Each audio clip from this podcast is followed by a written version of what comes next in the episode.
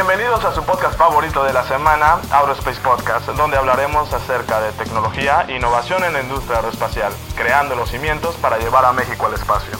¿Qué tal a todos? Muy buenas tardes a toda la comunidad Aerospace. Mi nombre es Edric Uribe, soy ingeniero aeroespacial, visionario y emprendedor por parte de la Universidad Autónoma de Baja California. Formo parte de un grupo de profesionistas fundadores de Aerospace, liderando los más increíbles proyectos que llevarán a México al espacio. El día de hoy tenemos un episodio muy especial dentro de Aerospace Podcast. Consta de una plática entre ingenieros y o profesionistas para poder destacar sus habilidades técnicas y de comunicación, logrando un alcance global que les permita entrar en el radar de grandes organismos, generando tracción en el ecosistema tecnológico para poder consolidar a México en el espacio. Nos acompaña desde Tulancingo Hidalgo Luis Fernando Gómez Monroy, co-host de este programa para darle potencia y poder a este episodio número 94 de Aerospace Podcast. Es ingeniero aeronáutico por la Universidad Aeronáutica en Querétaro, apasionado por el cine y los cohetes. Pecho Gómez, ¿cómo estás? ¿Qué tal, ¿Qué tal, Edric? Muy, muy bien, muy emocionado de estar aquí hoy, como siempre. ¿Qué te pareció el episodio del en vivo de la incubación de negocios en la parte de inteligencia artificial en el sector especial? Realmente muy bueno, me gustó que ahorita tuvimos un poquito más de, de involucramiento de la, del público en las preguntas que hicieron. Eh, todos están ahí muy interesados, preguntando, este, teniendo retroalimentación, entonces es algo que, que me gustó mucho. Excelente, muy bien. Pues ahora sí que daremos inicio a, la inauguración y bienvenida a Alma Rosales, quien hoy será su primer episodio en el podcast, episodio número 94 con nuestra invitada Viviana Chang. Entonces, nuevamente nos acompaña desde Querétaro Alma Rosales, licenciada en administración de, eh, en administración de la calidad y la productividad por parte de la Universidad de Guanajuato y técnica en manufactura aeronáutica en maquinado de precisión por parte de la UNAC, amante de la ciencia y la tecnología. Alma, en tu bienvenida aquí al podcast, eh, tu primer podcast eh, número 94, ¿cómo estás? Pues estoy muy contenta y es como ahora la otra perspectiva de cuando fue mi episodio. Entonces ahora me toca estar del otro lado y qué mejor que conocer a Viviana, conocer su historia, su trayectoria y que de verdad es de muchísima inspiración porque pues da como la pauta para que no solamente nos enfoquemos como a las limitaciones que pudiéramos tener, sino que veamos más allá. Entonces yo estoy muy emocionada, contenta y lista para aprender. Claro que sí. Para entrar un poquito en contexto, Alma Rosales tiene su episodio justamente en la parte del podcast. Su episodio es el 82. ¿Por qué luchar por un lugar en la industria aeroespacial? Que salió el 3 de mayo del presente año. Entonces, igual, darle su bienvenida eh, oficial al equipo de podcast. Eh, ya te mandamos tu eh, correo para la parte de integración por parte de todo el equipo de Aerospace Global para que salgas también como la futura ingeniera de Aerospace, que estamos haciendo algunas publicaciones en las redes sociales. Entonces, Alma, bienvenida aquí al, al programa. Y pues ahora sí que sin más preámbulo, vamos a dar inicio a este podcast. Eh, me gustaría presentarles a una persona que está por poner el nombre de México muy en alto para todos ustedes en el podcast número 94, Viviana Chang. Viviana, bienvenida al programa, ¿cómo te encuentras? Hola a todos, mucho gusto. Estoy muy emocionada de poder estar con ustedes este, en este podcast y estoy más que lista para comenzar la conversación. Excelente. Una pregunta, Yana. ¿Has tenido oportunidad de escuchar algún tipo de episodio aquí en, el, en? No es, no es mandatorio, no es, no te damos a, a echar las malas este, lenguas, pero ¿has oído algún tipo de, de podcast aquí por parte de Aerospace? No he escuchado el podcast directamente, pero me han platicado muy buenas cosas del proyecto y por lo mismo con más emoción estoy de estar aquí con ustedes. Excelente, muy bien. Pues aprovechando que es el primer episodio por parte de Alma Rosales en la parte del hosting, Alma Rosales, te cedemos la primera pregunta para Viviana Chanca. Adelante. ¡Ay, qué nervios! Muy bien, bueno, pues comencemos. Mm, habías mencionado que eres estudiante de ingeniería industrial entonces, a mí me gustaría conocer cómo fue que te guiaste hacia este sector que es de diseño, que es este, también la aplicación de herramientas de calidad, por lo que estuve viendo en tu perfil. Entonces, me gustaría conocer cómo una ingeniera industrial ha llegado a tener diferentes participaciones tanto en Tesla como también en el diseño que mencionaste de SAE. Claro que sí. Este, estoy en séptimo semestre de ingeniería industrial. Me quedan dos semestres todavía por cursar para terminar mi formación completa como ingeniero este, en ingeniería industrial. Y durante mi carrera me di cuenta que tenía múltiples intereses. De hecho, yo fui de las personas que este, tenía un poco de envidia a todos aquellos que ya sabían que querían estudiar yo batallé muchísimo, tenía interés por, por las artes, por la arquitectura, el diseño, esta combinación entre las matemáticas, pero también el aspecto artístico, el diseño gráfico. Entonces, este, dentro de mis crisis existenciales de qué me gustaría dedicarme para estudiar, estaba buscando una carrera que pudiera, más que definirme como persona, eh, que sabía que me iba a dar las herramientas para mejorar y como para mi formación profesional. Entonces, este, tuve la oportunidad de platicar con varios profesionistas y me di cuenta que la ingeniería industrial, por su base de optimización de procesos y de la mejora continua este, de cosas, que ya este, era como la carrera que más se adaptaba a mis necesidades y a mis oportunidades. Entonces, durante mi carrera, me di cuenta que muchas universidades, en especial la mía, CETIS Universidad, este, ubicada en Mexicali, Baja California, tenía muchos proyectos de innovación de estudiantes, este, uno de ellos, eh, de los que después me fui involucrando, fue el proyecto de Baja SAE. SAE es la Sociedad de Ingenieros de Automoción, Automotrices. Este está basada creo que en Estados Unidos, pero es una agencia internacional y son conocidos porque tienen este, diferentes competencias internacionales para alumnos universitarios y una de ellas, mi, mi escuela tiene un equipo este, que participa en esta. El equipo se llama CMB Racing este, y básicamente se participa en lo que es la construcción y diseño, construcción, diseño, análisis y manufactura de un prototipo de, de carreras este, todoterreno, 4x4. Y como en Baja tenemos este, un sector muy grande en lo que es carreras de este, la Baja 1000, Baja 500, carreras de todoterreno, eh, creímos que era como la más pertinente para este, tener en, en esta universidad.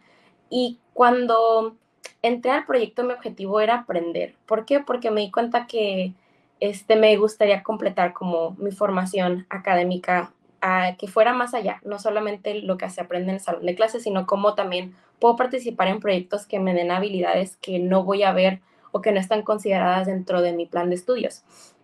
Entonces fue aquí cuando me empecé a involucrar y aprender un poco de lo que es este diseño mecánico, diseño por computadora, lo que es un poco de análisis este, kinemático de este sistemas de suspensión y de esta manera me fui formando como habilidades que van un poco más allá de lo que va dentro de mi programa académico y que lo podía ir formando a mis intereses. Y creo que lo que más me gustaba era que como es un proyecto motivado por estudiantes, que si bien tiene el apoyo de profesionistas este, expertos en el área, mm, el poder trabajar de manera íntegra y multidisciplinaria con otros estudiantes de otras carreras que vienen este, con, no con el mismo background que yo, fue muy enriquecedor. Bueno, sigue siendo muy enriquecedor. Este, y pues te permite como que tener todas estas habilidades para después involucrarte a lo que es como buscar oportunidades que van más allá que tal vez no tenías tú considerado este, en un futuro. Excelente. Me gusta mucho esa versatilidad que mencionas. Una disculpa por la interrupción. Eh, porque siento que es muy importante eso que identifiques las diferentes oportunidades que tienes y que sobre todo pues en la carrera no solamente seas un estudiante que va a tomar clases, sino que también tengas este desarrollo íntegro de estar participando en diferentes actividades, competencias, talleres. Siento que eso es como una clave muy importante que te va ayudando, sobre todo para que explores las diferentes oportunidades que se te pueden presentar en el ámbito profesional. Sí, definitivamente, porque muchas veces como estudiantes nos casamos con lo que está en el libro de solo una manera de resolver problemas y ya cuando nos, nos empezamos a involucrar un poco a lo que es el sector profesional, nos damos cuenta que el, la función del ingeniero es el tener el ingenio para resolver problemas y son problemas que muchas veces nadie ha llegado a la respuesta todavía porque ese es nuestro papel. Entonces, eh, son muchos retos, pero el poder formarnos como ingenieros capaces de tomar lo que es la resolución de problemas, problemas creativos y poder llenarnos con herramientas para poder solucionarlas, creo que es muy importante y, y más como el tener interés como por la ciencia y la tecnología en general, este, y el no tenerle miedo a abrirnos como, abrir nuestros intereses a diferentes áreas, creo que también es muy importante. Excelente, no te preocupes, Alma, no, no me interrumpiste, todo bien. Oye, Viena, eh, fíjate que hace unos tres meses estuvimos en un, em, en un congreso llamado Convergency eh, 2022, justamente con la parte de ANSYS y grupo SSC, en donde empezamos a involucrarnos eh, con diferentes grupos académicos que inclusive eran de SAE, eh, la parte de aerodesign, la parte de automovilístico, creo que está también la escudería por parte de Monterrey, la Shell, que también es muy famoso. Eh, ¿Qué fue lo que te orilló principalmente a involucrarte en un grupo académico y en este tipo de actividades? ¿Qué fue lo que te llamó la atención y cómo le has sacado provecho?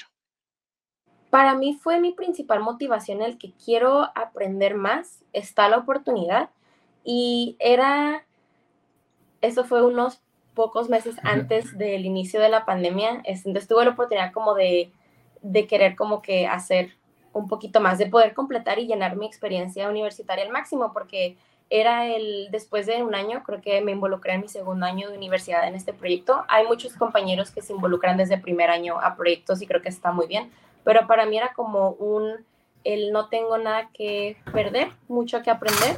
Y por qué no, si la oportunidad está aquí dentro de la escuela y es algo que le veo que yo podría sacarle provecho, este, el, el decir como que tengo esta disponibilidad, ese tiempo libre, lo puedo, lo puedo invertir en algo que me va a enriquecer a futuro, tal vez por interés.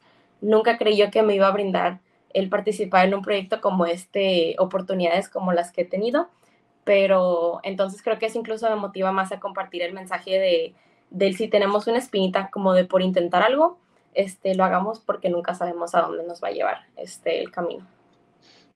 Por supuesto que sí. Aquí, de hecho, se nos acaba de incorporar Juan Carlos Morales, que es ahora sí que la, la principal persona involucrada en, en, conocer tu portafolio. Juan Carlos, ¿cómo estás? ¿Qué tal? Saludos a todos. Muy, muy buenas noches. Aquí, este, sí, claro, lo vi, me gustó mucho. O sea, dije, voy a hacer uno como, como, como tu portafolio, o sea, para que vean cómo se hacen los proyectos y demás. Pues sí, me gustó.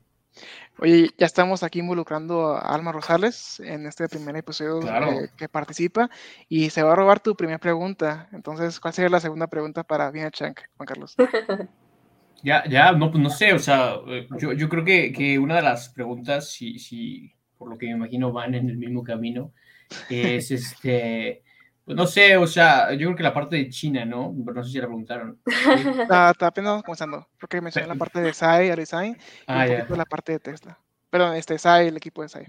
Claro, no, o sea, eso, eso que te, que te involucraste con el club de, de, de idiomas en, en tu universidad, era la parte de China, y pues no sé, tú hacías los videos y, y como pues esta motivación a, a hacer algo más, ¿cómo, cómo la, la sacaste en esa parte de China?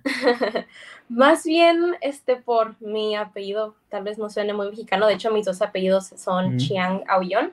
Este, Ok. En lo que es la región norte de México, en especial Baja California, hay mucha influencia este, de la cultura china, ya que este, hay muchos este, migrantes chinos este, que sentaron básicamente las bases de la ciudad. Entonces, para mí, como eh, ahora sí que tengo ascendencia china por parte de mi, por parte materna y paterna, entonces creo que fue cuando empecé a crecer y me di cuenta que comer este en la cena de Navidad pavo con arroz blanco no era normal, que dije, "Mm, creo que tal vez este es un poco diferente en mi caso. Este, entonces es, hemos crecido, o bueno, en mi ciudad es muy común encontrar este, gente china o con ascendencia china. Y si bien en mi, entonces en mi casa, en mi familia he estado siempre muy inculcada, muy involucrada, si bien ahorita yo soy como cuarta, quinta generación, tal vez yo no domine el idioma, eh, justo, bueno, de hecho, a razón del COVID-19 fue cuando unas estudiantes en CETIS Universidad surgieron con iniciativa de hacer un grupo de estudiantes que estén interesados en la cultura china para mandar apoyo económico a lo que son las, sus familias que estaban en China. Entonces hicimos, o bueno, ellas hicieron esta campaña de colección de insumos médicos, de alimentos, en ese caso de cubrebocas, cuando estaba iniciando el brote de COVID-19 en China, que no había llegado todavía a lo que es este, el área eh, occidental. Y fast forward, unos pocos, unos pocos meses después fue cuando inicia la pandemia global, pero se mantiene esta iniciativa de querer eh, darle difusión a la cultura china este, por parte de estudiantes que estén interesados en ella. Entonces, eh, yo en el nombre de la, de la sociedad de Sociedad de Alumnos CETIS China, eh, y al principio yo creía que era solamente como para alumnos directamente con ascendencia china, inmigrantes de primera, segunda, tercera generación, y luego se a conocer que no, que era para cualquier persona interesada. Tuvimos, entonces, dentro de ese grupo era el dar difusión a lo que son prácticas, este, la cultura y cómo involucrar este, a participantes de, con ciertas perspectivas mixtas, como directamente crecer este, de un, en, en un entorno chino-mexicano, este, completamente mexicano, completamente chino, y el explorar como lo que son las diferencias culturales. Eh, dentro de mis aportaciones, yo tuve la oportunidad de ir a China en abril del 2019. Eh, entonces antes fue, de la pandemia, ¿no? Fue antes de la pandemia. Y entonces me tocó explorar. Ahora sí que eh, era mi primera vez yendo a Asia. Y, y, entonces fue como para mí un mucho shock cultural de crecer en, si bien en un, este, en un ambiente familiar como mixto chino-mexicano, pero pues a final de cuentas mi cultura china, no, perdón, mi cultura mexicana, el ir como cambio a, a un entorno cultural completamente diferente eh, pude compartir un poco de cómo fue como mi experiencia el, estando allá. Y, y, eso es como parte de lo que ha sido como eh, mi participación en la sociedad de alumnos CETIS China. Oye, tengo aquí una pequeña preguntita para ti, eh, viene justamente de la parte de China. ¿Cuál fue ese choque cultural? A lo mejor mencionaste algunos puntos importantes, pero como bullet points destacables entre la cultura mexicana y la parte china en la cuestión tecnológica. ¿Cuál sería ese choque cultural, Viviana?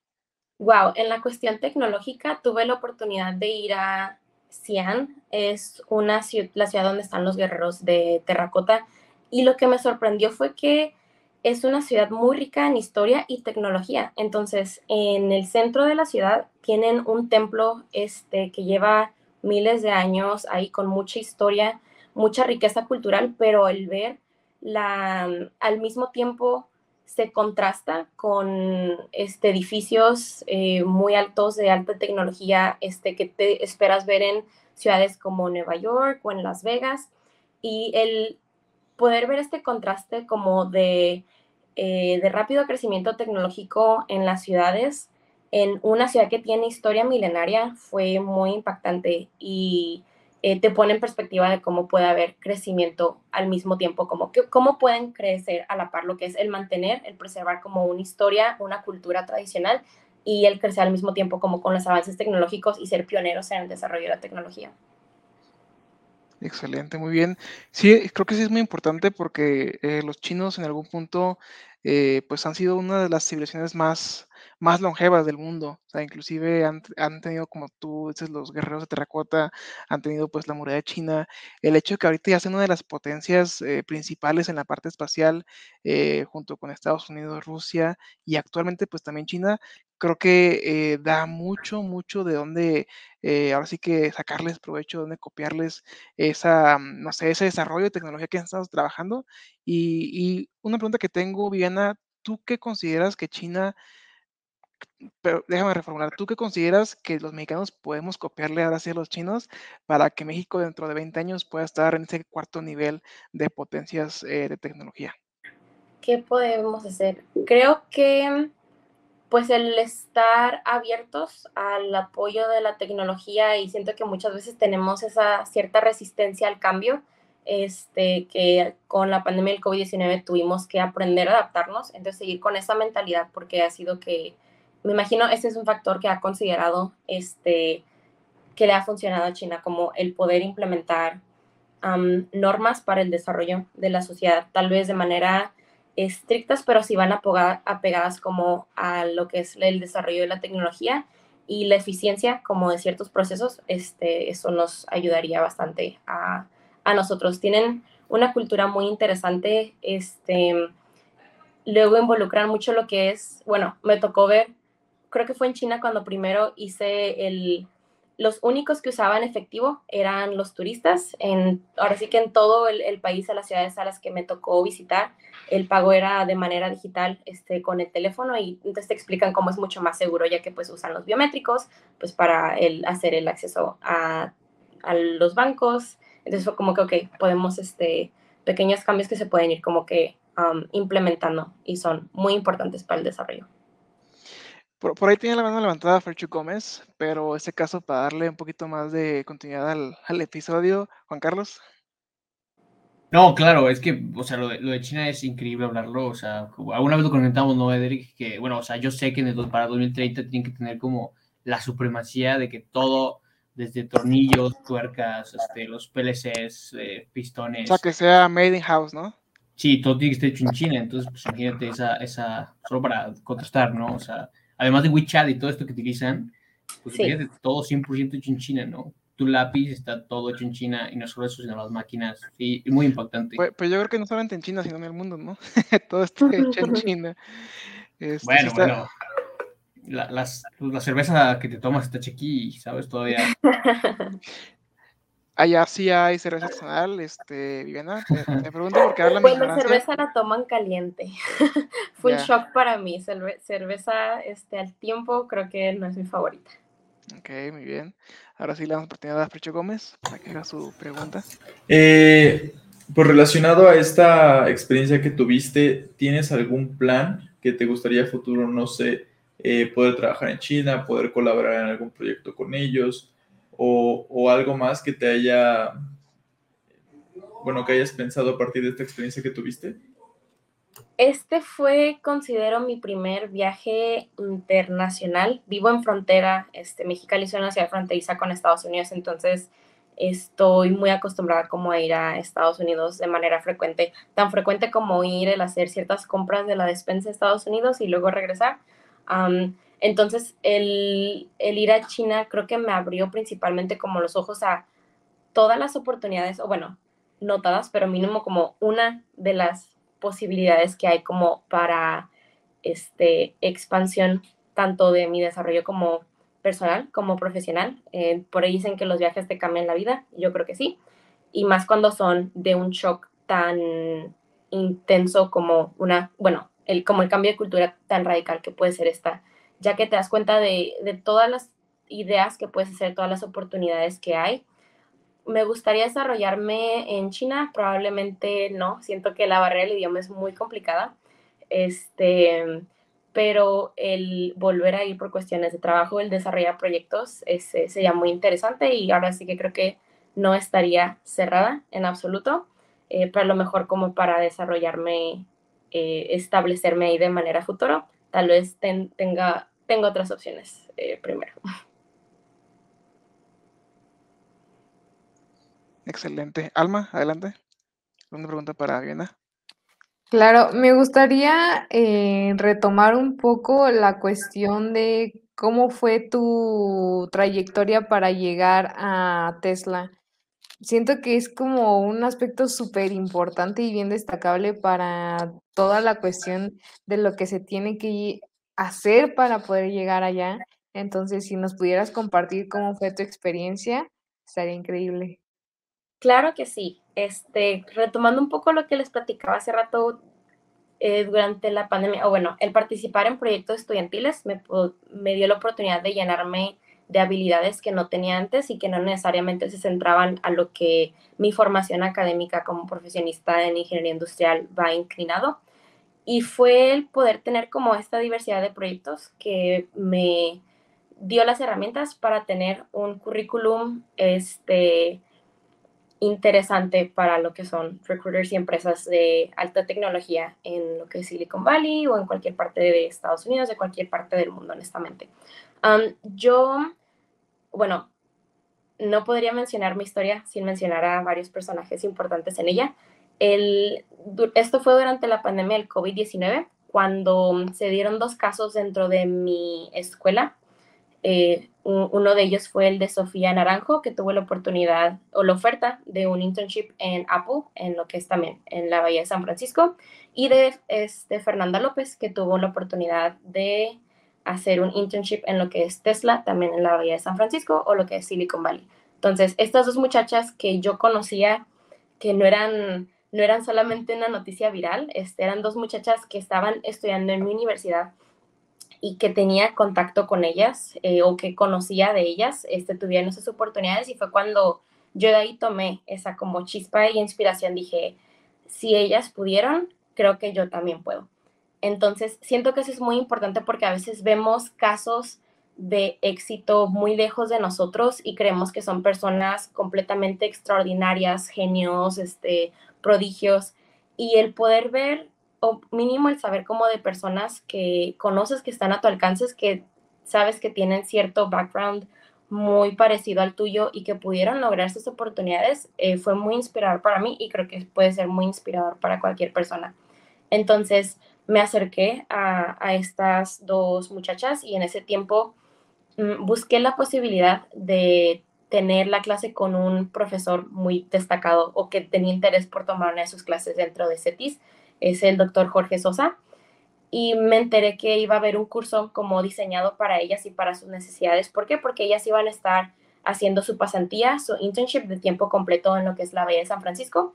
Necesitaban cursar este, una materia y entonces iba a haber una modalidad especial para trabajar con ellas, básicamente eh, nos íbamos a ver, en vez de como vernos de manera virtual, este, cuatro horas a la semana este, en ciertas sesiones de clase, nos iban a dejar como un trabajo, eh, bueno, unos temas de investigación y nos íbamos a ver cada dos semanas en una sesión de tres, cuatro horas para discutirlo y este, poder como complementar esas experiencias. Y terminamos siendo cuatro, cuatro personas en el curso, lo que es, son Fernanda, Sofía, el profesor y yo. Entonces, para mí fue muy enriquecedor porque la temática era básicamente compartir tus experiencias participando en proyectos, bueno, más bien ellas en sus pasantías de allá y yo con los proyectos en los que está involucrado en la escuela. En este caso, el equipo de mini baja, este, CETIS mini baja dentro de, mi universidad. Y fue cuando me animé, dije, eh, estoy recibiendo, o bueno, tengo la oportunidad de tener contacto con estas dos muchachas que lo lograron, quiero saber yo también cómo hacerlo. Entonces, yo ya tenía el, como ya estaba durante ese periodo de pandemia, me estaba enriqueciendo como de otras habilidades, conocimientos, cursos, pues para, principalmente como para llenar ese espacio de mi desarrollo profesional. fue cuando eh, físicamente me puse a hacer como mi currículum y ver cómo acomodarlo de manera que fuera llamativa cómo iba a tratar como de resaltar de otros currículums y cómo lo podía personalizar, porque intenté muchos estilos de que formatos de currículum y decía, este no, no se siente como yo, este, como lo mencionaba, tengo como interés por lo que son las artes visuales, el diseño gráfico, un poco de arquitectura y dije, ok, ocupo, ocupo agregarle como que ese extra que siempre procuro tener en mis proyectos, en mi trabajo, en cualquier cosa que sea, porque sé que es algo que va a hablar por mí y va a ser como el acercamiento que probablemente muchos recruiters de otras este, empresas eh, lo van a hacer por mí, o bueno, van a ver como de mí. luego entró lo que es el hacer un portafolio, porque me di cuenta que sería muy interesante como el poder tener un currículum extendido, como de manera detallada. Entonces, para que no sea el simplemente crean mis palabras, el, ah, aquí está la evidencia, evidencia de mi trabajo, de los proyectos en los que he participado, y ahora sí que gracias al Internet este, todo se puede hacer con hipervínculo y dentro del mismo currículum como que hipervínculos para que la gente pueda como que acceder a, a conocer eso. Pero creo que otra parte muy importante fue el agarrarme esa inspiración y decir, bueno, no me voy a limitar como a las empresas que en mi comunidad comúnmente hacen como las prácticas profesionales, voy a intentar como empresas a lo mejor que yo incluso decía como ah, de ensueño. Entonces apliqué a Facebook, Google, este, Apple, Tesla. Eh, uno de mis, bueno, tuve mucho interés por la cultura coreana durante la pandemia, entonces envié mi currículum a empresas de Corea, este, otras partes de Estados Unidos, este, Europa, no recuerdo si envié, pero mandé muchísimos currículums y aplicaciones. Y algo que me sorprendió con estas dos muchachas me estaban contando de este, cómo aplicaron fue como, ah, busca en Google carreras de Tesla y aplica. Y yo, ¿cómo? o sea, no hay como un, shortcut, no hay como este, un hack para ah, como que verdaderamente llegar. Y es, no, es cuestión de perseverancia, de trabajar en tu currículum, en tus habilidades, de ver qué es lo que piden. Eh, porque muchos, bueno, las descripciones de los puestos comúnmente tienen como, ah, buscamos a, a, profesionistas o estudiantes que tengan estas habilidades. Este, entonces, el ver si eres compatible con lo que ellos buscan y si no eres compatible, ver cómo puedes tú entonces trabajar para conseguir esas habilidades técnicas que ellos necesitan y que te harían como óptimo para este, obtener puestos de trabajo. Una ventaja de ser estudiante, uni, bueno, estudiante puede ser de licenciatura, maestría o doctorado, es que el ser estudiante te permite el acercarte mínimo a empresas de Estados Unidos a lo que es los puestos de prácticas, de practicante, intern, internships, que era algo que no conocía que era posible. Mi escuela sí solicita ciertas horas este, como requisito de graduación de prácticas profesionales, sin embargo, la manera eh, es se espera que tú las lleves durante tu semestre, o sea, que durante las mañanas hagas tus prácticas profesionales y durante las tardes estudies. Sin embargo, los internships en Estados Unidos muchas veces pueden ser de tiempo completo y en puestos de ingeniería en empresas de innovación suelen ser de tiempo completo y a veces incluso trabajas muchas horas extra. Entonces, fue cuando el, empezar a, a enviar currículums y buscar como oportunidades y recuerdo que fue en Día de las Madres este, cuando recibí un, un correo que, de una recruiter de Tesla que estaba interesada en proceder con una entrevista. Entonces yo estaba súper emocionada, le dije a mi mamá, a mi abuela, estaban así como llorando y yo de, todavía no tengo nada, pero ya es algo, este, si tengo la entrevista mínimo sé que solamente la entrevista en sí va a ser experiencia este, para futuras. Entonces tuve la entrevista, eh, Tesla hace para interns, mínimo en mi equipo, dos procesos de entrevista y casi siempre todas las entrevistas son eh, un poco técnicas y un poco revisión de tu currículum. Sé que para diferentes puestos, obviamente dependiendo como de áreas de tecnología a las que vas a aplicar, este, sé que para programación, para cuestiones de software, este, hay como challenges de, de coding y mm, pero depende como del puesto al, al que vas, son el tipo de preguntas que te van a hacer. Y después de estas dos entrevistas y de mucha paciencia y de muchos nervios, y en ese entonces estaba en, creo que finales este, de la universidad, este fue cuando tuve como el correo de que iba a tener esta oportunidad de hacer una pasantía eh, presencial en lo que es el área de Silicon Valley, en San Francisco, bueno, la bahía, al sur de la bahía de San Francisco, donde está la fábrica este, en Fremont de Tesla. Yo estaba trabajando en el equipo de eh, pruebas estructurales a nivel vehicular. Básicamente el enfocarnos en validación como de componentes eh, mediante pruebas a nivel vehículo, básicamente con el vehículo completo. Es un poco de... Excelente, Diana. Oye, y antes de, de pasar ahora sí que a las partes de los chicos, ¿qué fue lo que más te gustó de este internamente? ¿Qué fue lo que te traes para México? o para China? ¿Qué, es lo, ¿Qué es lo que me traigo?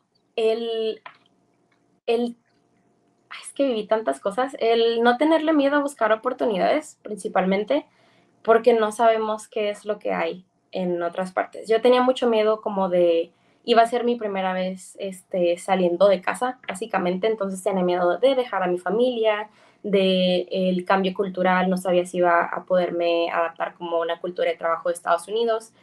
Y si bien sí tuvo sus dificultades, este, no es algo que no nos haga crecer como persona. El salir de tu zona de confort es como cuando ves tus más grandes cambios y, entonces pude disfrutar como que es todo ese momento. No me esperaba que mm, luego me pagaran para romper Teslas, pero pues tampoco me esperaba como que un día poder trabajar en, en Tesla, tampoco en alguna empresa ubicada en, Silicon Valley. Entonces fue muy interesante, el trabajo en sí fue muy divertido, enriquecedor, este, y incluso me permitió como que ver todas las áreas de, de trabajo que a veces no alcanzamos a ver como estudiante, como de la industria que hay. Entonces tengo, por ejemplo, compañeros que dicen, ah, es que estoy estudiando eh, ingeniería mecánica enfocada en diseño, entonces me voy a enfocar en diseño. Y yo de, bueno, me tocó conocer este, ingenieros mecánicos, pero estaban enfocados en lo que es el área de el área de pruebas, el área de análisis, este, de simulaciones, eh, en el área de maquinaria de manufactura. Entonces, este, hay muchísimas áreas y creo que ahora como el reto es el que nos demos oportunidades para llenarnos como de visibilidad, para poder ver cuál es el área que nos apasiona más de todas. Oye, ahorita mencionabas algo de destruir carros Tesla, ¿escuché Sí. ¿Cómo, consiste esa parte? Digo, tampoco no queremos meterte en problemas, eh, pero No. puedes compartir.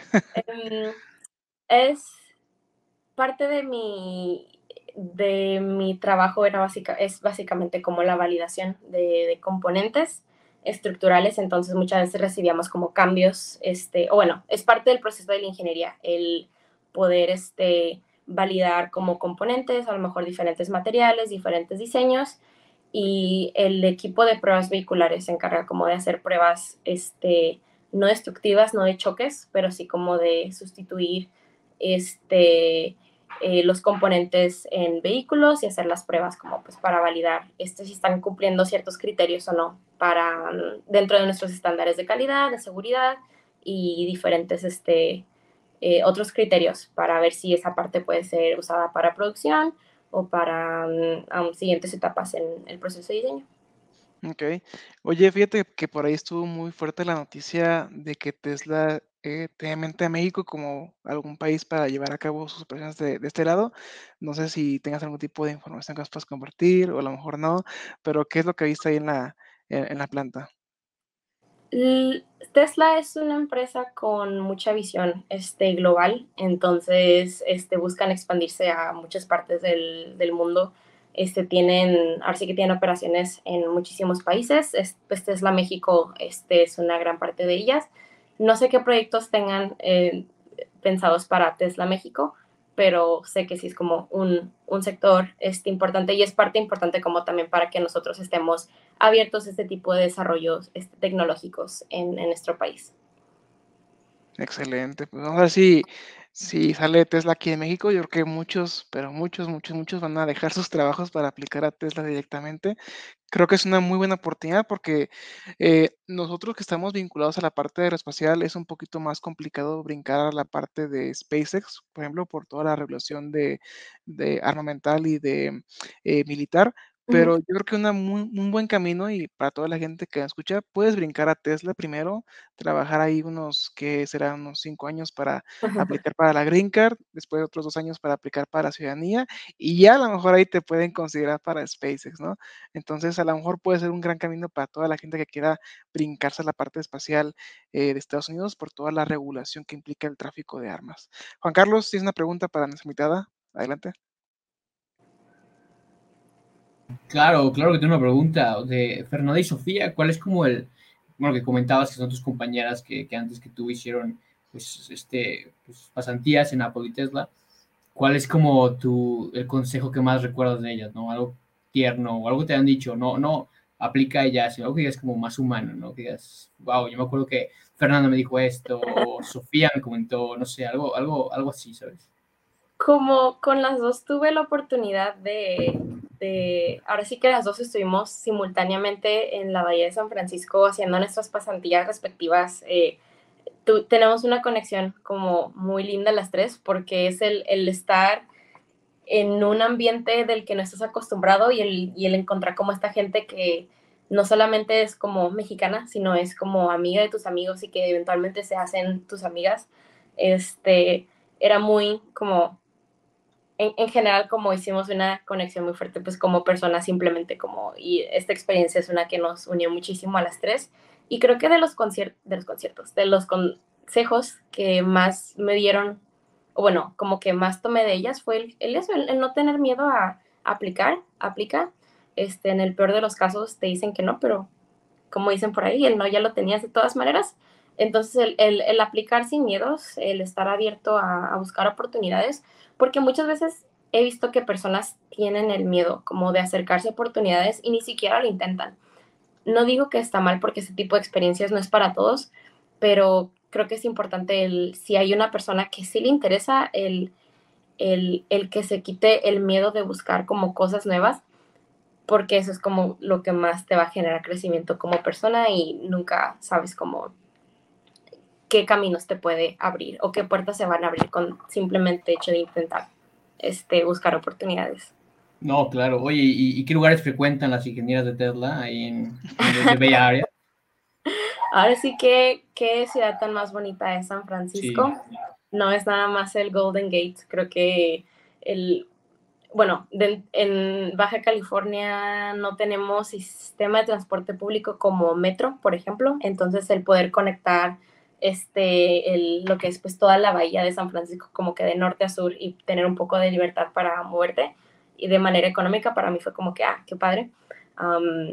y, pero ¿qué lugares frecuentamos? Hay mucha vida nocturna, pero también muchísimos paisajes este, y actividades para hacer este, de manera, pues, al aire libre. Está lleno de bosques y creo que algo muy interesante, como muy padre, es cómo cambia el clima, el panorama de, climático en, en, o bueno, de paisajes más bien. Este, hay mucha vegetación, tienes desde... Em, estoy pensando forest, bosques. Este, perdón, se me, se me, traba el cerebro. Tienes este, paisajes como bosques, las playas de California donde puedes ir a surfear. Este, a unas horas de distancia hay otros lagos, incluso donde hay actividades en invierno este, para hacer actividades de nieve como el snowboarding y pues todas las actividades de nieve, este, el nadar en, en lagos. Entonces, eh, creo que de verdad no me cansé de todas las cosas que hice y me quedan muchísimas cosas para hacer. Y creo que como en una zona tan, considero yo como donde todo está a unas cuantas horas de distancia, a dos, tres horas de distancia, es como, hay muchísimas cosas por hacer y creo que también antes para mí tenía como, no miedo, pero no estaba tan acostumbrada a viajar a lo mejor un par de horas como para hacer una actividad o pasar el día. Este, la acá era un fin de semana, ah, vamos a, vamos a surfear este, a Santa Cruz, ah, sí, vamos. Entonces íbamos, algo que se me hizo muy padre es como ver la parte humana de todas estas mentes brillantes, o sea, es, ah, conoces ingenieros de Google, de Facebook, este, gente que está trabajando en la NASA, en laboratorios de JPL.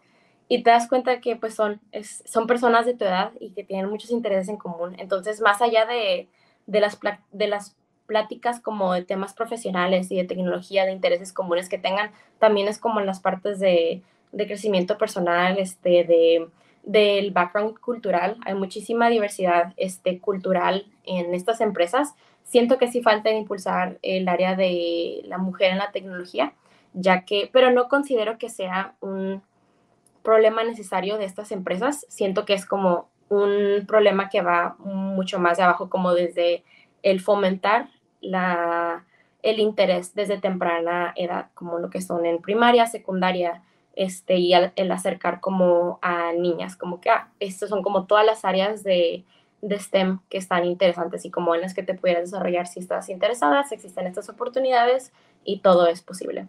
Entonces hay mucha diversidad cultural, muchas cosas que hacer los fines de semana. Este, definitivamente me gustaría regresar a lo que es este, el área de San Francisco porque está muy divertido. Oye, hablando justo de lo mismo, ¿qué propuestas darías, no? Porque obviamente hay un problema muy grande de, de pues, o sea, no, no hay equidad, ¿no? En cuanto al papel de la mujer en, ingeniería. Entonces, ¿qué harías tú? No sé, o sea, si tú tuvieras un, un gran rango en, en, no sé, en un puesto gubernamental, o ¿qué harías tú como Viviana por, por las mujeres? Creo que el, el fomentar el, el, interés y la mentalidad de no escolar como de solo hay una manera como de hacer las cosas, es la manera en la que construir circuitos, es como, no, o sea, este, estas son como, estas pueden ser herramientas, pueden ser como eh, de cierta manera juguetes, juegos que tú puedes construir y el poder ver ahora sí que toda la belleza que tiene como el área de la tecnología este, en mentes jóvenes, creo que es muy importante. Y el tratar de eliminar esas barreras que pueden existir como de manera consciente o inconscientemente este, cuando nos referimos a lo que es temas de género y de qué intereses puede tener como cada género. Em, entonces, como que el acercarnos con mente abierta a este, y, cuando encontremos como que el, el, fomentar una mejor como educación que en verdad impulse como a seguir los intereses y a lo mejor que anime a irnos a carreras no tan convencionales como lo que son las, este, las artes. Eh, creo que también es, es, es importante porque el, eh, sí existen como áreas de trabajo y si no, ahorita más que nunca el, el, tú puedes tener las herramientas pues para hacer como un proyecto o ser el, el ser tu propio como generador de negocio, de iniciativa, este es, es, muy importante. Y también como el no tener miedo a, a, el no casarte tu carrera, creo que es muy importante también, porque no, si bien hay muchas carreras especializadas que se necesita como que vayas por ese rumbo. Ahorita mencionaba este Edric que mm, el, el, hacer un brinco como que de aeroespacial a automotriz y luego aeroespacial es algo que mucha gente hace, de hecho, el, esta mentalidad de, ah, voy a iniciar primero como en Tesla para después eventualmente hacer el brinco a SpaceX, es algo que es posible y es como parte de estrategia de muchas personas ese también. Eh, sorry. Este, ahorita mencionabas la parte de no casarte con tu carrera. Yo tengo un podcast eh, donde fui el invitado y que justamente se llama así. Eh, te invito a escucharlo, se llama No te cases con tu carrera, parte de, de Industrificados. Pero vamos a ver si más o menos la idea que tengo yo es la misma que la tuya. ¿Tú a qué te refieres con no casarte con tu carrera, Yvena? Me refiero a que en el ámbito laboral pueden haber muchas cosas que no necesariamente viste en tu carrera o consideraste como de ser como una de las ramas principales este, de, ahora que de lo que es de la industria que pudiste haber visto en tu carrera y el estar abierto a trabajar en varias industrias que cumplan como con tus intereses, tal vez que incluso podrían ser como personales, o sea, este, para poder llegar como a ese esa meta de, tener como que tu trabajo soñado y apasionado también. Um, o el, el, estar abierto a aprender habilidades que van fuera de tu, um, de tu como perfil profesional, pero que a la larga te puede ser, te puede como que servir para abrirte camino a otros intereses. Es importante. Por, ejemplo, yo eh, comparto mucho de lo que dices. Este, parte de, de mi filosofía, vaya, es eh, una persona que está vinculada a la parte de ingeniería espacial, como, como tu servidor, pues también se involucra mucho en la parte de marketing, en la parte de ventas técnicas, en la parte, ahorita estoy haciendo programación y machine learning, este, así que me metía a, los cursos de, de Platzi, no sé si los conozcas, este, pero ahora sí que estoy de lleno ahí.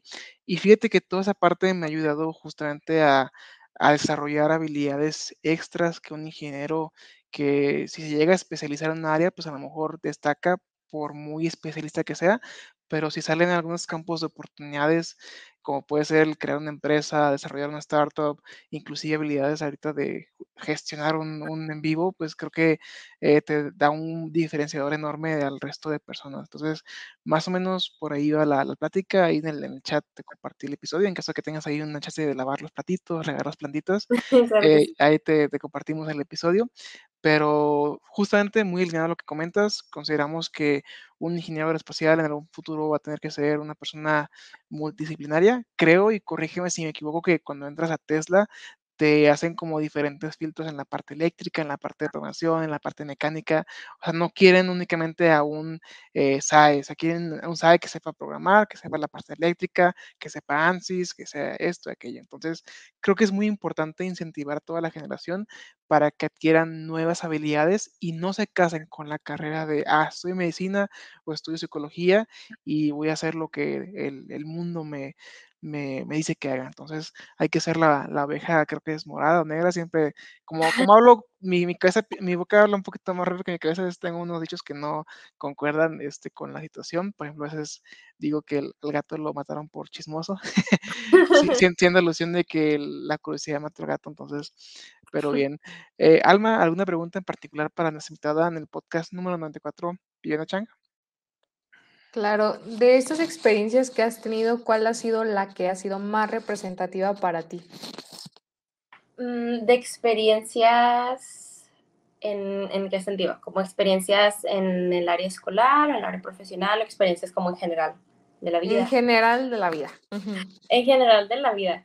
El mudarme, ahora sí que a otro país, más que el, el, hecho como que de la pasantía en, sí, como que el, mudarse, el salir de una ciudad que tal vez creo que no, el ir a una ciudad con la que pues que no conocías antes, digo, para mí sería, seguía siendo California, entonces estaba familiarizada como con, no fue como un choque cultural tan drástico, pero el poder tener esta independencia incluso este, económica y sigue como que por primera vez, este, estar bajo un sueldo porque pues las pasantías en Estados Unidos y especialmente en Silicon Valley en empresas de tecnología son pagadas.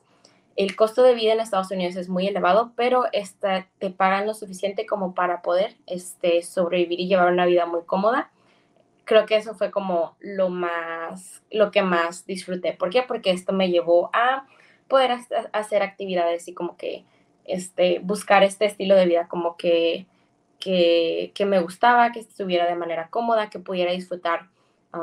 Muy padre el, el, no tener tareas después del trabajo, así como que en las primeras semanas fue que, ah, como que, como que no tengo que llegar a hacer tareas, el como que no, después de las 5 o 6 de la tarde ya te puedes ir a tu casa, descansar, este, hacer tus pendientes creo que este fue un balance como muy padre. Hay este, otras empresas en las que el balance, incluso otros puestos dentro de, de, la misma empresa, que el balance laboral, este, porque es una industria en muy alto crecimiento y que se mueve de manera muy rápida, se requiere o como que la carga de trabajo es mayor. Entonces, eh, y sí me tocó vivir como que viajes, por ejemplo, viajes a, este, a otra ciudad de Estados Unidos, este, para trabajar, el quedarme horas extra en mi área de trabajo. Em, entonces, el, como que buscar ese balance entre lo que es la vida profesional, este, la vida personal, y, pero en general como que la experiencia de, de ser como independiente creo que disfruté, fue lo que más disfruté. Yo tengo una pregunta, justamente que te mencionabas la parte de quedarse horas eh, extra en tu trabajo. Vamos a abrir aquí un pequeño debate y tengo una pequeña anécdota. Eh, ¿tú qué opinas sobre esa parte? ¿Tú consideras que el, quedarte y logro eh, general, eh, si puede ser algunos días, si puede ser tiempo completo, el quedarte tiempo extra de todo laboral, ¿crees que es bueno? ¿Crees que perjudica? ¿Crees que es beneficioso? Y si es beneficioso, ¿en qué te ayuda, Viviana?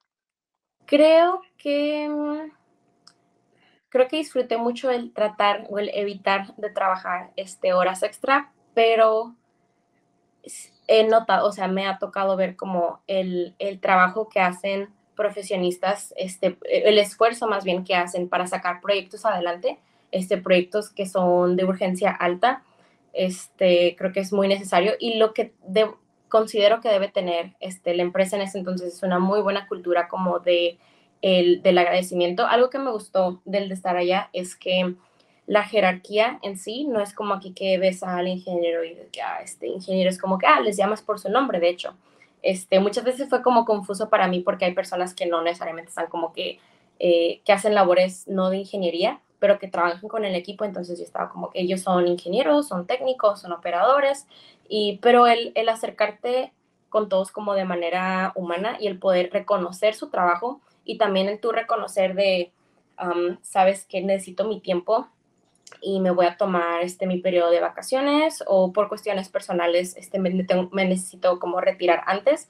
Eh, creo que es algo que debe estar como que fomentado en lo que es la cultura laboral.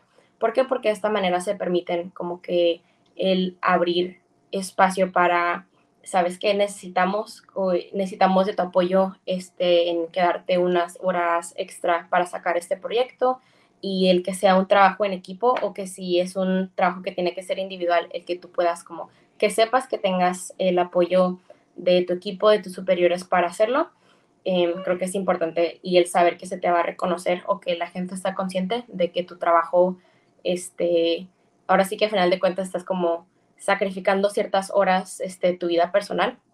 Yo soy muy, este, eh, el, tampoco casarte con tu trabajo de esa manera, el poner límites y el saber disfrutar tu vida personal, considero que es muy interesante porque pues a final de cuentas necesitamos tener como un balance apropiado para poder disfrutar este, la vida porque no es todo, todo trabajo. Sé que las circunstancias de cada persona son diferentes, entonces creo que es cuestión de la persona, como que el, el, el decidir si vale la pena este, el hacer horas extra o el disfrutar el tiempo con la familia o pues de cuestiones personales.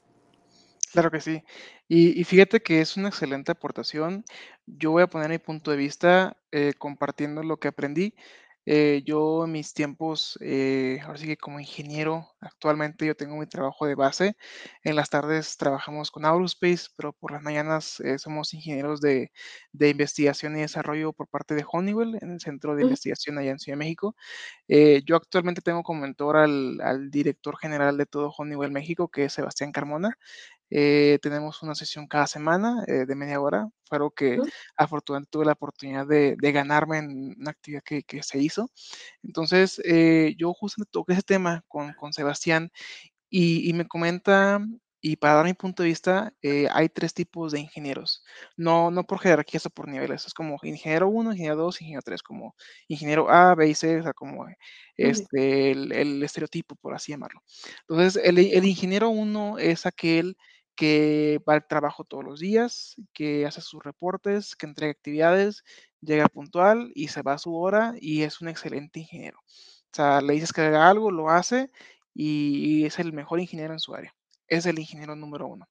El ingeniero número tres es aquel que por mucho que pudiera esforzarse, pues no entrega actividades, eh, genera conflictos con la organización, este, no cumple con las expectativas, con las métricas, con los resultados.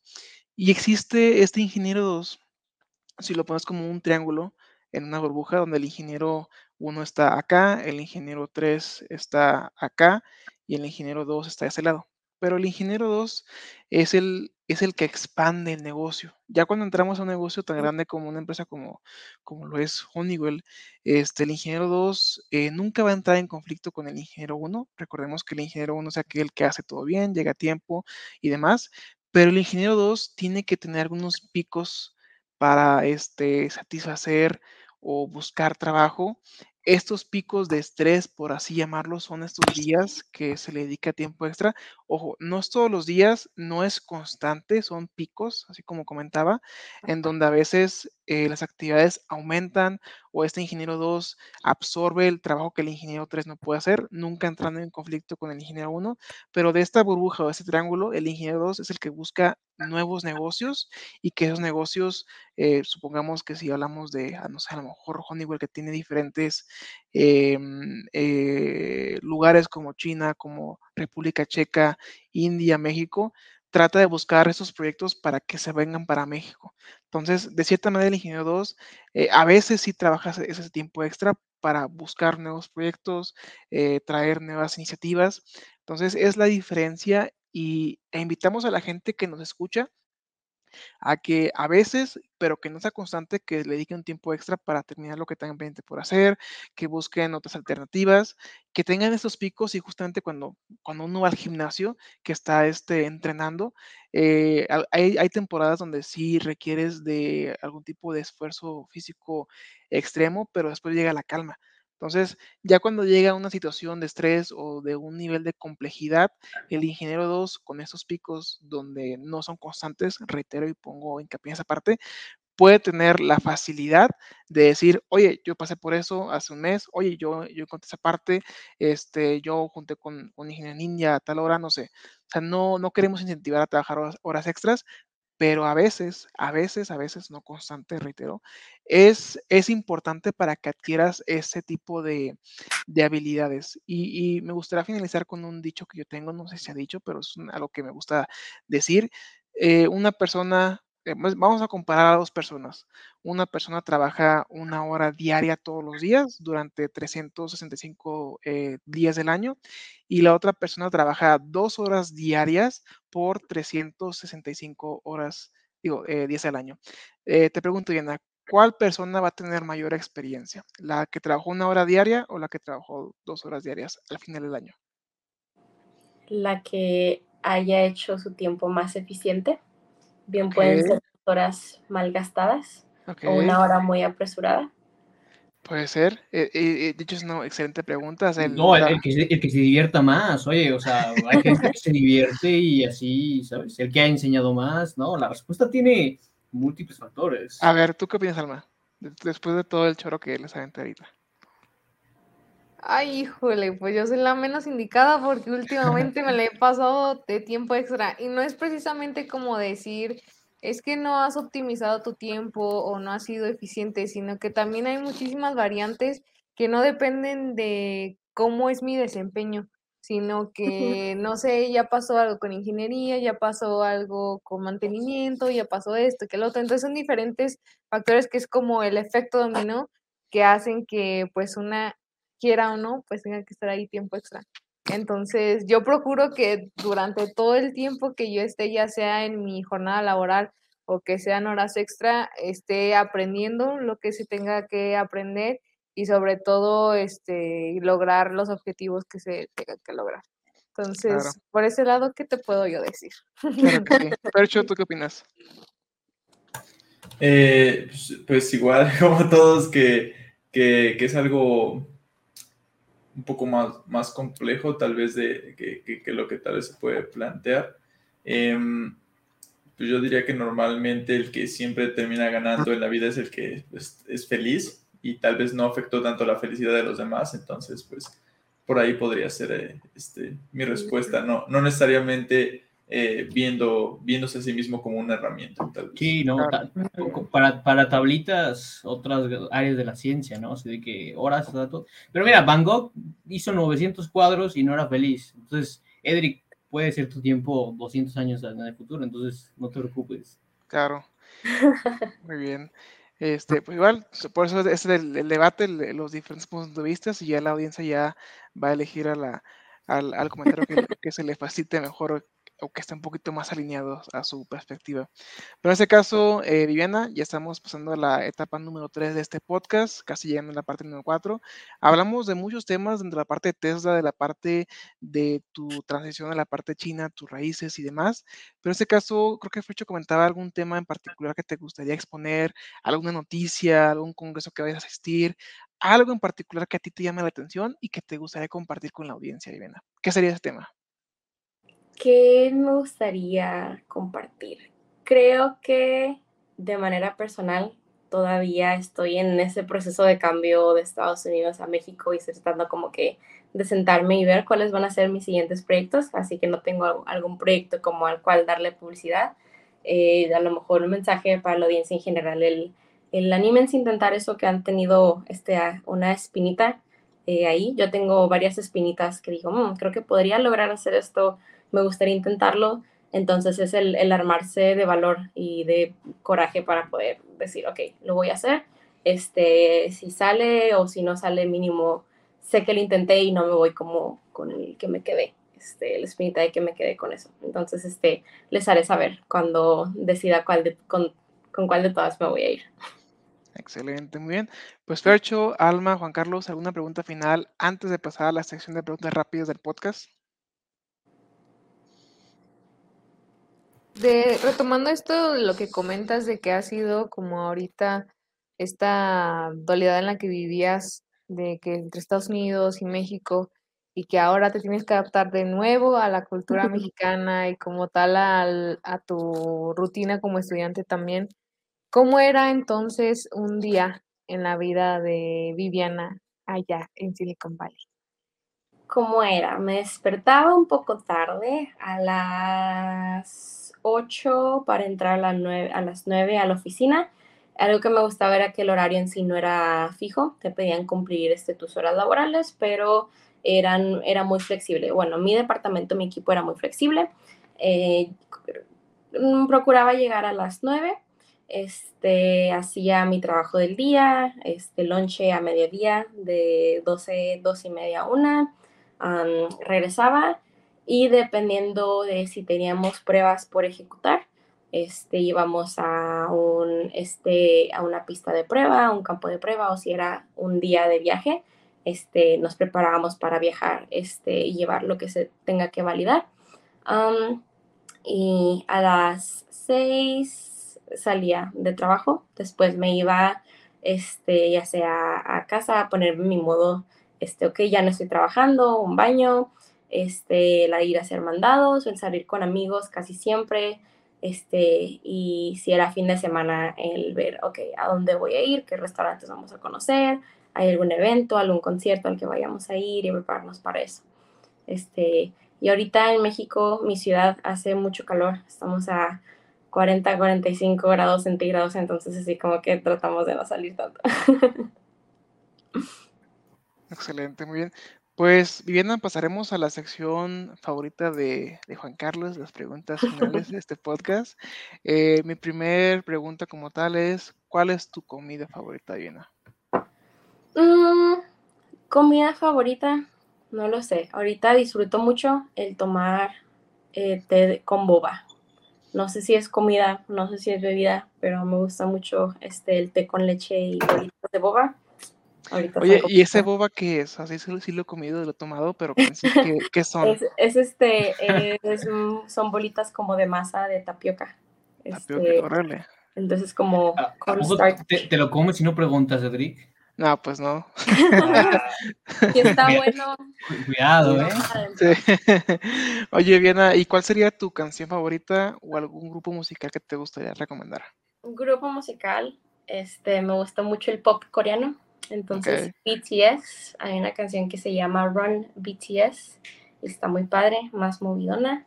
Este, el, ese es como otro interés muy personal que tengo. Es- espero no equivocarme, eh, pero ¿qué opinas de la colaboración con Coldplay de BTS? Con Coldplay me gustó, muy bonita porque incluían el idioma en, en coreano y en inglés y también como la interacción entre BTS y Coldplay estuvo muy padre porque este, siento que BTS son muy humildes y este, Coldplay también, entonces el, el, ahora sí que con ellos existe la barrera del idioma y el cómo buscaban maneras como que de acercarse para comunicarse y sacar como esta, esta colaboración a pesar de que muchas de las cosas no se entendían y necesitaban tener como un traductor presente. Creo que fue muy, muy bonita y muy, muy bonita colaboración también. Excelente, muy bien. Y mi última pregunta sería, si tu vida fuera sacada de un libro, ¿cómo se llamaría ese libro, Viviana? Ay. Mm. Excelente pregunta. A lo mejor, ay, no sé, cómo, cómo ir descubriendo qué te gusta. Ay, no lo sé.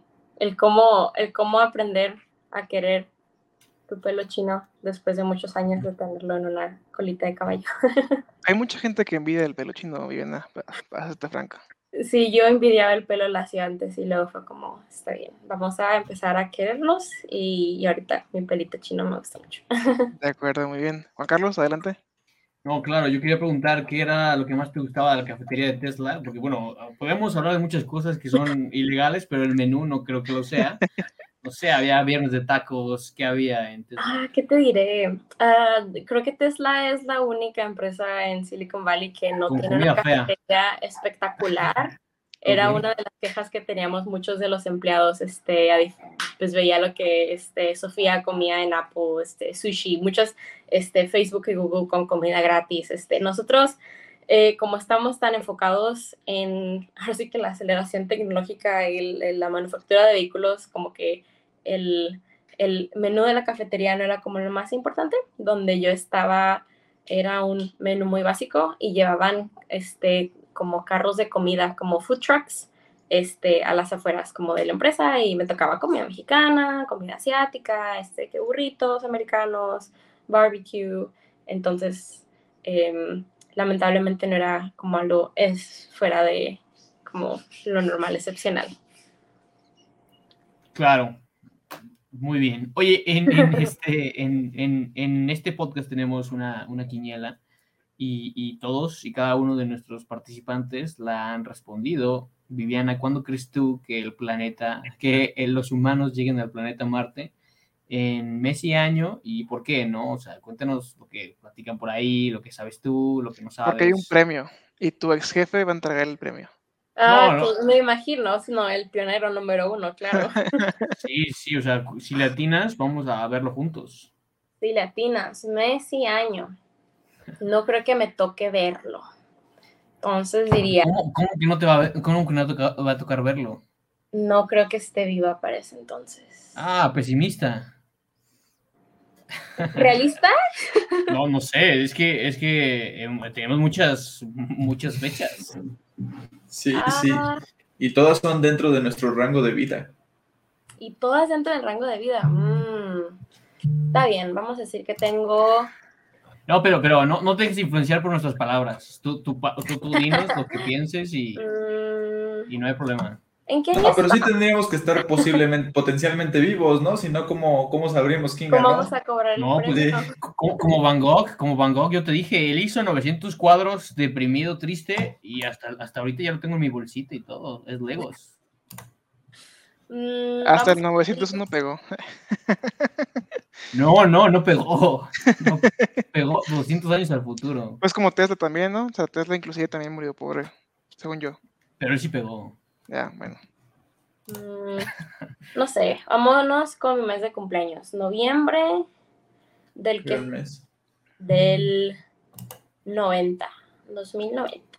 A lo mejor hiciste 2090, entonces. puede ser, ¿eh? 2090. Lo Vamos a estar todos muy apuntaremos. sorprendidos. Mi Lo razón es porque acabo de ver, después de, de- ten- tengo 22 años, este, acabo de ver las de Volver al Futuro, y entonces vi de que eh, ponían el 2015 así súper futurístico y dije, mm, como que sí, pero como que no. Oye, oye, muy buenas películas, ¿no?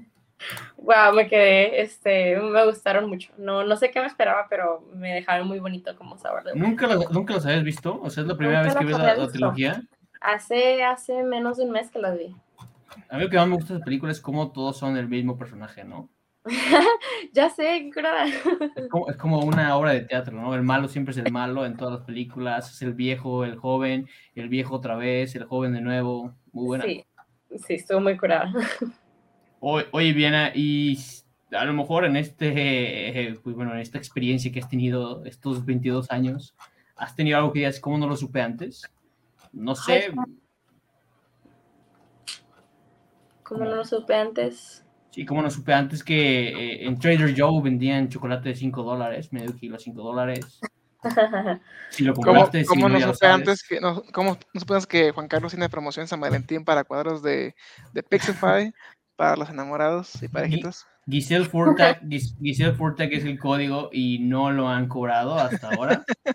Hay, hay un código Giselle Furtag, 50% de descuento, no se ha cobrado, pero hay un código. ¡Órale! Eh, para, para que aproveche Frecho. No, pues tú también.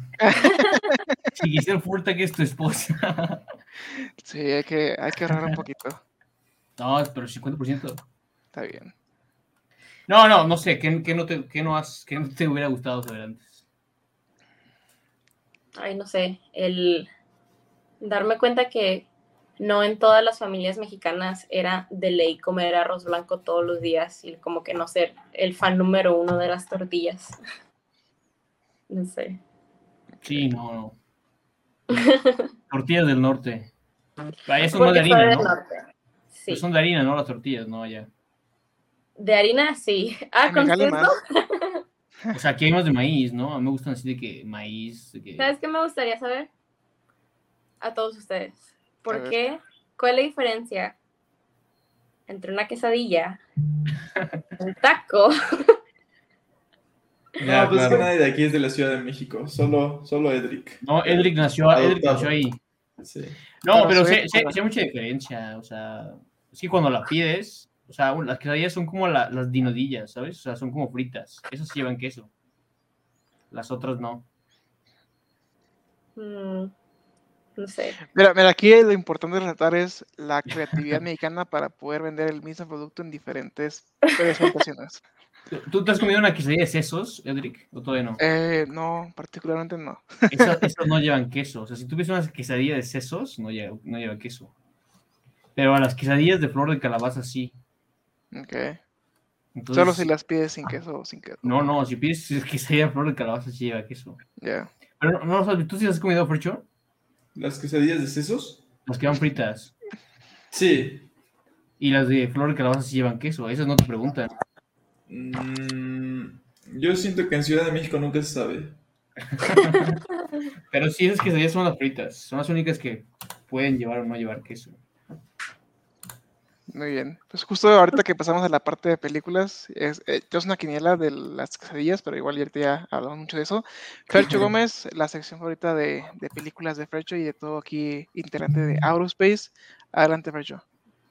Claro que sí. Eh, si el mundo pudiera escucharte durante 30 segundos, ¿qué te gustaría que escucharan?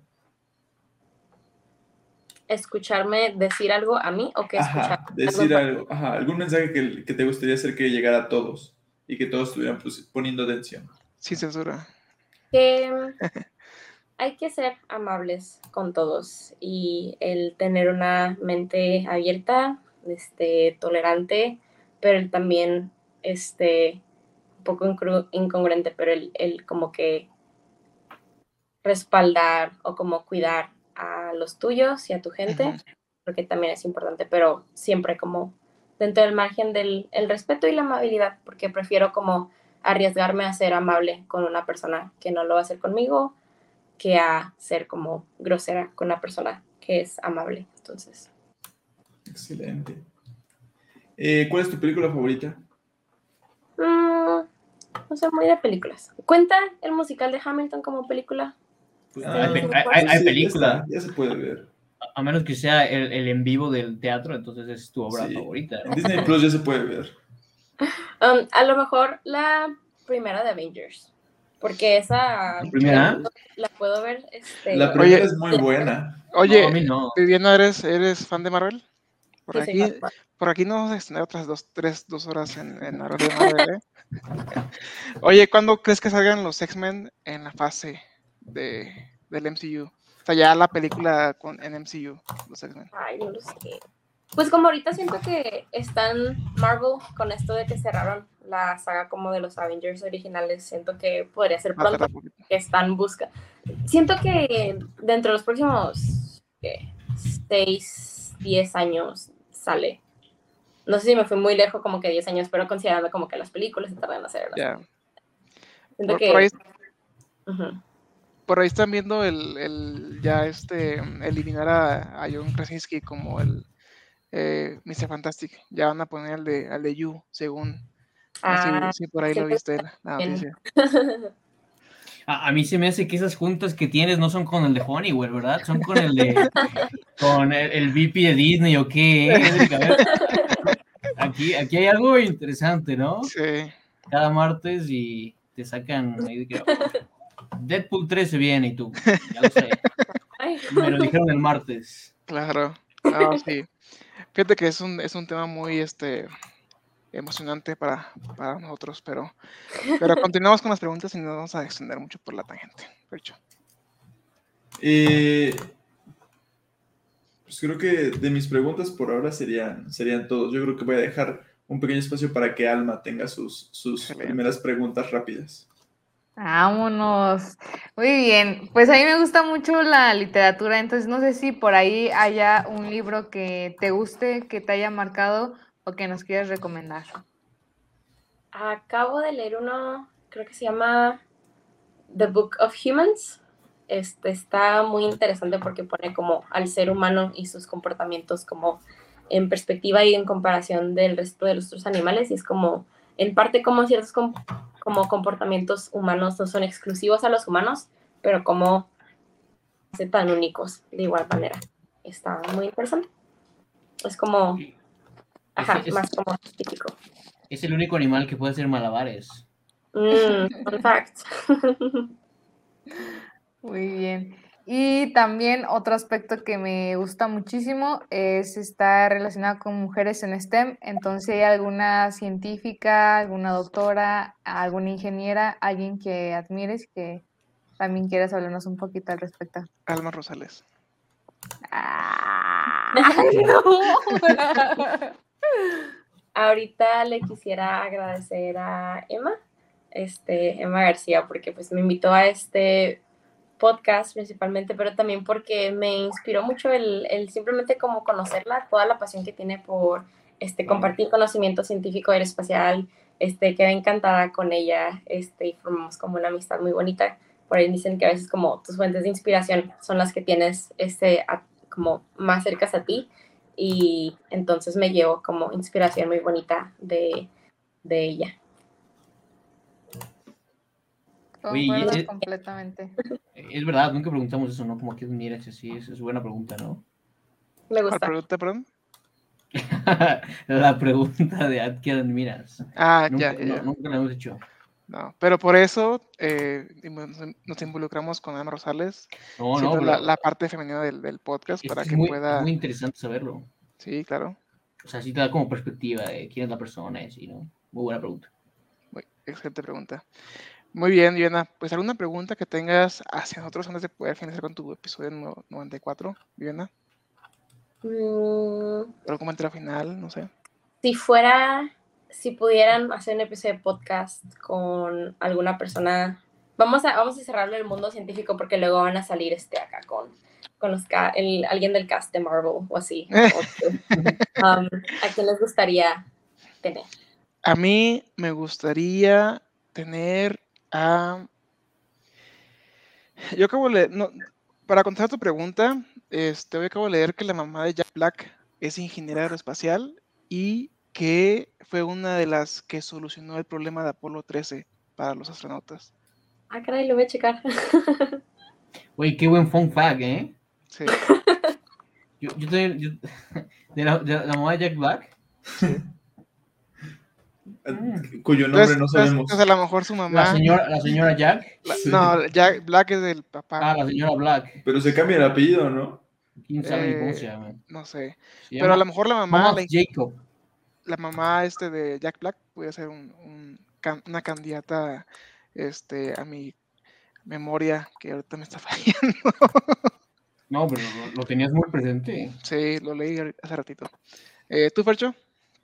Am, yo creo que me gustaría mucho aquí en el podcast. Yo siento que va a ser algo que, que posiblemente pase. Digo, no, no, no sé si, si, si, si vaya a ser o no después de que lo diga, pero eh, estaría cool a, a Rodolfo Neri Vela. Em, Mm. Y Es la temporada 6, Fercho. Te estás adelantando. Sí, está, está muy cool. Y, y no sé, inclusive tal, tal vez tener eh, alguna plática con, con- con uno de los, eh, con, con divulgadores igual de, de- de talla mundial, como lo puede ser Neil deGrasse Tyson o, o españoles como lo puede ser Santolaya, estaría, yo creo que Estaría estaría muy divertido, cool. ¿no? Ujú. Ok. Alma, A mí me encantaría a la doctora Julieta Fierro.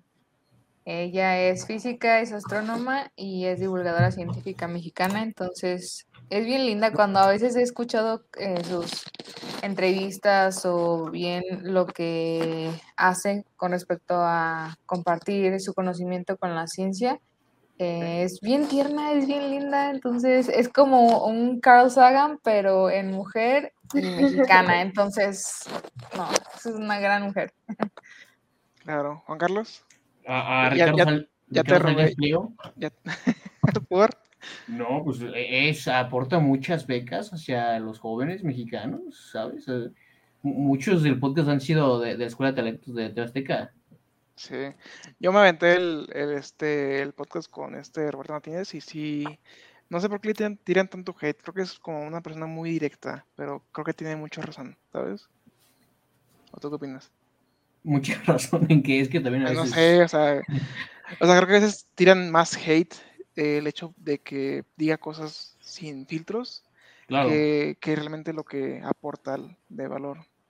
No, sí, aporte de valor, es un buen mexicano, pero bueno, claro, tiene una visión distinta, pero sí es diferente. Claro. Muy bien, Viana. Pues ahora sí que cerramos el podcast. ¿Qué te pareció? Eh, ¿Algún tipo de retroacción sobre nuestro eh, nuestra nueva integrante aquí, Elma Rosales, aquí en el podcast? Y no sé por qué medio te podemos contactar o la gente que, que escuche el episodio y que vea esto en Spotify o en YouTube, este, pueda hacer un- algún tipo de, de colaboración contigo y por qué correo te pudieran contactar, Viana. Claro que sí. Esto, ahora sí que pues en mis redes sociales me pueden encontrar como Viviana Chiang, Viviana Chiang Aullón. Este, mi correo chiang.viviana.gmail.com. Ahorita sí como que la estoy pensando en si hacer ciertas redes sociales públicas o privadas. Estoy pensando, Ok. como, "Mm, qué tanto me quiero abrir este, a otras comunidades, pero eh, si hay Juan algo... Carlos no quiere. Juan Carlos no quiere ser de la vida pública. No, no, ¿para qué?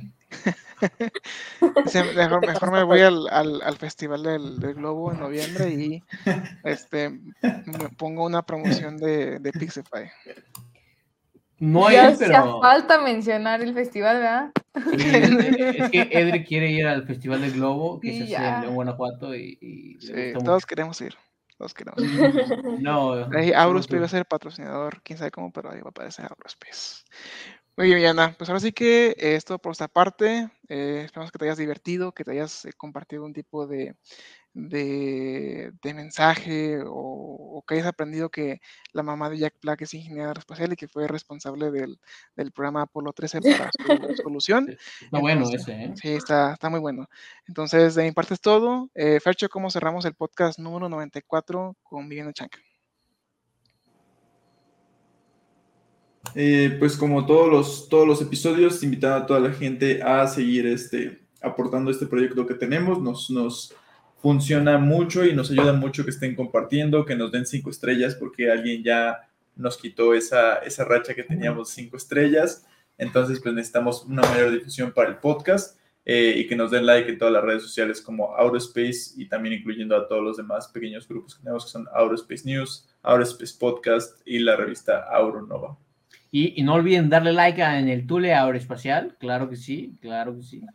Claro que sí. Un dato curioso, Viena, en septiembre del año pasado eh, alcanzamos el top número 9 del podcast de tecnología a nivel nacional. Estamos tratando ahorita de retomarlo, pero ido más proyectos ahora sí de tecnología y estamos ahorita dando un poquito de mantenimiento aquí a la, a la sesión.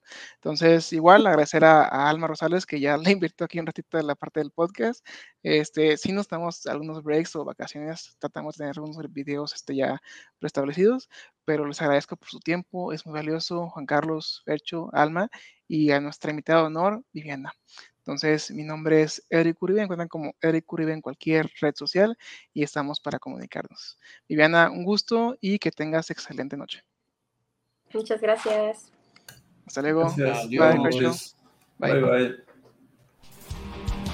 Gracias por escucharnos. Si te gustó este episodio, compártelo y síguenos en redes sociales. Nos escuchamos en el siguiente episodio de Auro Space Podcast.